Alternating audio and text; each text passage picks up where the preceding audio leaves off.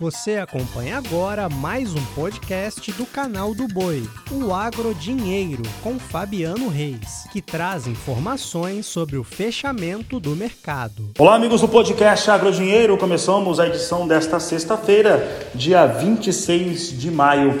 Olha, antes de começar, já agradeço o nosso público. Nós tivemos a confirmação hoje pela organização do prêmio Mais Admirados do Agronegócio, Imprensa que o podcast ficou entre os quatro mais importantes do país, premiação no próximo mês, então obrigado a todos.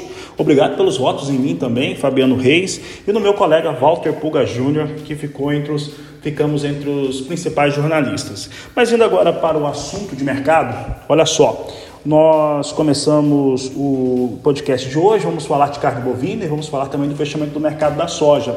Começamos para o mercado da soja. O mercado da soja hoje foi influenciado pelos óleos que subiam desde a madrugada, começando pela, pela Ásia, quando o óleo de da, óleo bolsa, óleo de palma na bolsa de Dalian subiu também óleo de soja. Esse cenário se refletiu também com soja em Chicago. É importante também lembrar que hoje nós tivemos nova confirmação de clima seco e quente nos Estados Unidos, no cinturão agrícola, e isso ajudou positivamente o mercado. Um outro fator positivo são indicativos melhores da economia norte-americana, inclusive de um controle melhor da inflação. E com tudo isso que eu disse, soja em Chicago hoje fechou em alta. Posição de julho, 13 dólares 36 centes mais 2 o bushel, alta de 0,93%. Agosto, 12 dólares 60 centes mais 4 o bushel, alta de 0,86%. Novembro, 11 dólares 88 centes mais 4 o bushel, alta de 1,39%. Janeiro, 11 dólares 96 centes mais 4 o bushel, alta de 1,18%. Mudamos de assunto agora para falar de carne bovina, de mercado de boi gordo. E o mercado do boi gordo tem realmente sido bastante pressionado. Estamos em final de ciclo, muita gente ainda está é, tendo já que entregar animais, já tem disponibilidade menor de pastagem. Isso faz com que se tenha aí uma desova maior de animais prontos para o abate e os preços caindo. Sobre este assunto, converso com Alcides Torres, titular da Scott Consultoria. Alcides, o que podemos pensar deste momento da pecuária? Boa tarde, seja bem-vindo. Boa tarde, Fabiano. Mais uma vez, obrigado pelo convite. Bom, é normal, mas é medonho, não é? Uh, a gente teve, nós tivemos uma, um período de safra chuvoso, então a gente teve capim com excelentes é, qualidades nutritivas. Tivemos aquela interrupção é, no, é, em função da China ter suspendido a importação por causa do, do, da BSE atípica. O preço caiu, aí o pessoal segurou essa boiada. E agora a gente está em plena desova, não é? é? Chegou o outono, dias mais frios, dias mais curtos, menos chuva, menos umidade. E agora o pecuarista que não tem reserva de alimento precisa vender. Esse que está acontecendo no Brasil inteiro, viu? É uma situação que é um pouquinho mais favorável no Rio Grande do Sul.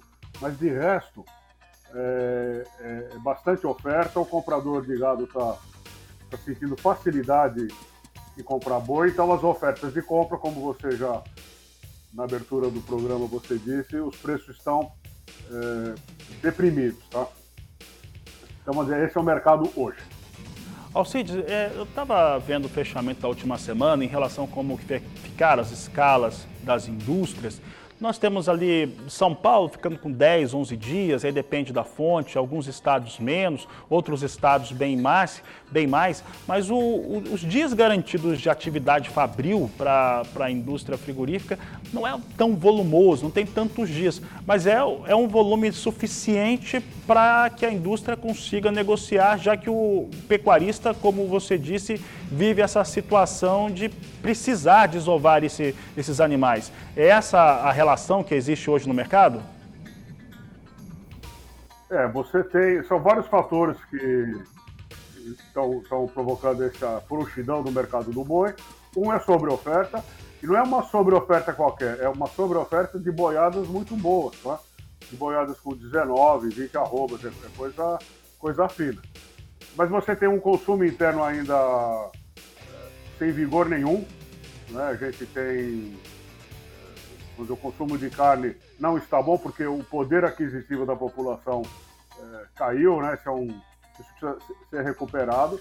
Agora, se você pegar, fizer uma. E você tem também a queda do dólar, né? Caiu o preço da carne exportada em dólares e a gente teve também uma valorização do real, o que acaba. É, tudo isso são fatores que acabam prejudicando o preço.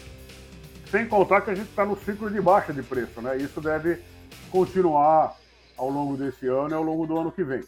Agora, do ponto de vista desse ano, terminada essa, essa sobreoferta que a gente está vivendo hoje, ela deve se estender até meados de junho, final de junho, e aí a gente tem uma reação.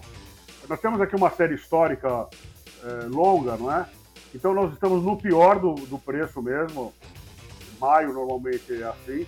E a partir de agora a gente deve ter reação de preço. É claro que não para chegar lá no, considerando a Praça de São Paulo, em 340 reais. Mas a gente vai ter reações, a gente imagina reações positivas a partir de julho, agosto, setembro e por aí vai. Alcide, você lembrou um fato importante, né? Uma boiada de qualidade está sendo entregue e principalmente, né, que magoa mais o pecuarista é que foi, foi produzida com custo de produção mais alto. Mas entrada da entre safra, ah, os cenários começam a mudar. Eu acho bem provável que seja na velocidade que o pecuarista tem apontado que deseja, ou dentro da sua, das suas expectativas, mas entre safra, naturalmente, você tem uma movimentação melhor em relação, pelo menos, aos preços praticados. Pensando nessa entre safra e a produção do, de quem vai fazer engorda de animais para entregar lá no mês de outubro, no mês de novembro, que já fez aquisição de boi magro, o cenário fica melhor, Alcides, pensando nos custos do, do boi magro que tiveram e que estão tendo ainda, bastante interessantes, e até mesmo para terminar os animais, com milho, por exemplo, já que o, o mercado do milho vem mostrando cada vez mais fraqueza por conta da alta produção brasileira? Olha, você, você tem razão. Você, a gente tem uma queda do custo de produção. O preço do milho praticamente está não é só a pecuária que anda pererecando, tá? O produtor de milho também, no Mato Grosso, por exemplo, está recebendo o custo, tá? Sem ter nenhuma, nenhuma margem. É, então os custos caíram, o custo dos, dos alimentos caiu. E o, o, próprio bovino, que a maior parte do custo é o próprio bovino, também caiu de preço. Né? É, o preço dos bovinos para reposição é, diminuíram. Mas o, o problema é que, por exemplo, o, o pecuarista intensivista, o que faz semi-confinamento, confinamento, ele ainda está com estoque de alimentos que ele pagou caro. Isso tem sido um desestímulo, viu, Fabiano? Então a gente, no nosso pré-levantamento de intenção de confinamento, a gente já acredita numa retração. Nós estamos compilando os números da pesquisa que a gente fez e deveremos ter uma resposta na segunda ou terça-feira da semana que vem. Mas o IMEA, por exemplo, já soltou uma, um, uma primeira visão do que vai acontecer com o confinamento. Eles estão lá apostando numa queda em torno de um terço, o que é muito grande. Tá? Nós não acreditamos numa queda é, desse tamanho no Brasil, mas de qualquer maneira existe um desestímulo à produção de gado confinado para o segundo semestre. Alcides, para encerrarmos aqui a nossa conversa e essa pontuação extremamente importante, nós acompanhamos os números da Secretaria de Comércio Exterior. Maio deve ser um mês no qual o volume de carne bovina exportada é mais intenso do que no mesmo período do ano passado. Todavia, com um valor de tonelada bem mais baixo, ali ficando em torno, um pouquinho mais que 5 mil dólares a tonelada, se eu não estou enganado em relação aos últimos números apresentados, até a média das semanas de trabalho que nós tivemos até agora com as exportações. Também temos ah, no noticiário, os Estados Unidos tiveram um caso atípico também de vaca louca por lá, que já evidentemente está se solucionando, é solucionável nessa questão. Como é que fica esse movimento no mercado externo, principalmente pensando não só no, nos embarques, no volume, mas também no preço da carne bovina de uma maneira geral, que neste momento vale menos. Não é só a rouba que está valendo menos, a carne bovina tonelada exportada também está com valores menores. É isso mesmo, tá? É, isso, isso, inclusive, é uma das explicações é, para a queda de preço vigente. Não é só o ciclo, são várias razões, né? Ah, agora, vamos lá. O mercado de exportação ele é líquido, viu, Fabiano? Então, o que eu ofertar, eu vendo.